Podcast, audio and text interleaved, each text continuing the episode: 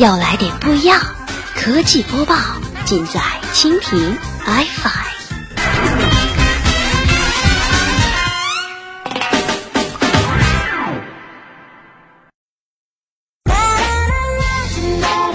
欢迎收听 BAT 播报，本节目由蜻蜓 iFi 独家制作播出。收听更多内容，敬请收藏订阅本节目或持续关注蜻蜓 iFi 科技频道。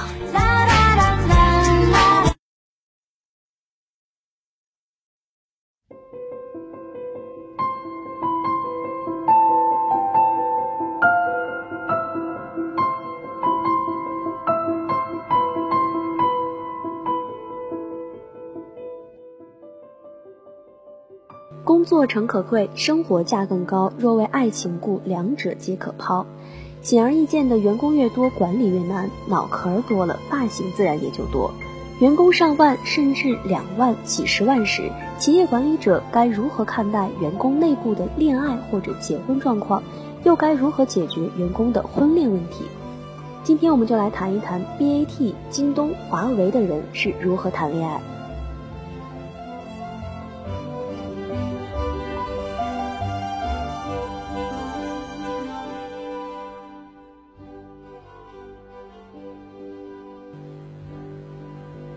华为员工三十岁以下占到了百分之五十一，五十岁以上占百分之一，其余的则为三十岁至四十九岁的员工，其中男性员工占比百分之八十。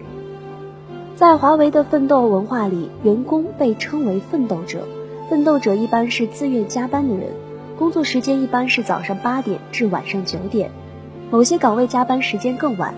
除此之外，周末加班也是非常普遍的行为。在这样的工作时间内，自然与同事相处的时间也就显得十分长了。不过，估计华为即使是办公室恋情，也是共同加班打拼型的。再来谈谈阿里和百度。据悉，百度、阿里这类公司男女比例大都为三比七或六比四。马云卸任 CEO，说明天开始，生活将是我的工作。这是财务自由者在阿里日上的告白。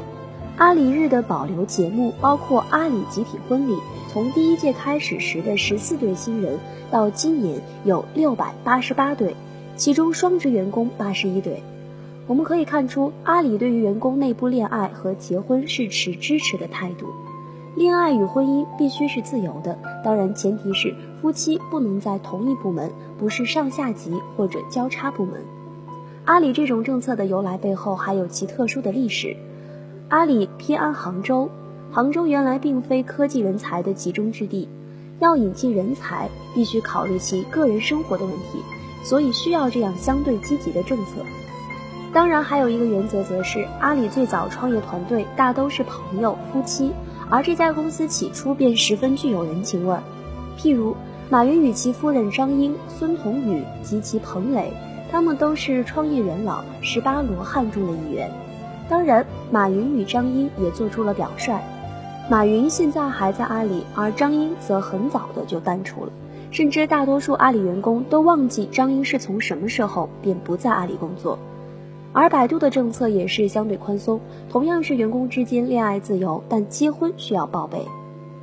腾讯的政策也很有意思，恋爱与婚姻自由，不过夫妻不能在同一个事业群。因为总部在广州，因为老板马化腾是潮汕人，每年春节后开工，腾讯拿开工立誓的习惯。从给予退休元老曾李青、陈一丹以终身荣誉顾问这些故事来看，腾讯也是属于人情练达的公司。当然，另一方面，腾讯的管理制度又十分严谨和科学。腾讯很早便引进了职业经理人，譬如说总裁刘志平。从两千零六年进入之后，他为腾讯构建起高效的管理架构，直到去年的调整。目前腾讯两千四百万员工，恋爱自由，结婚也自由，但在结婚之后会有相关规定，夫妻一方必须调离到其他事业群里或者离职。京东目前有三万人员工，其中男性员工比例高达百分之七十一，这一现象是源自于自建物流的原因，做快递物流的大多都是男性。对于员工的婚恋，京东内部还有一项规定，或者说是前律，即不能与竞争对手的员工谈恋爱和结婚。这个规矩的由来与刘强东早期与新蛋的故事有关。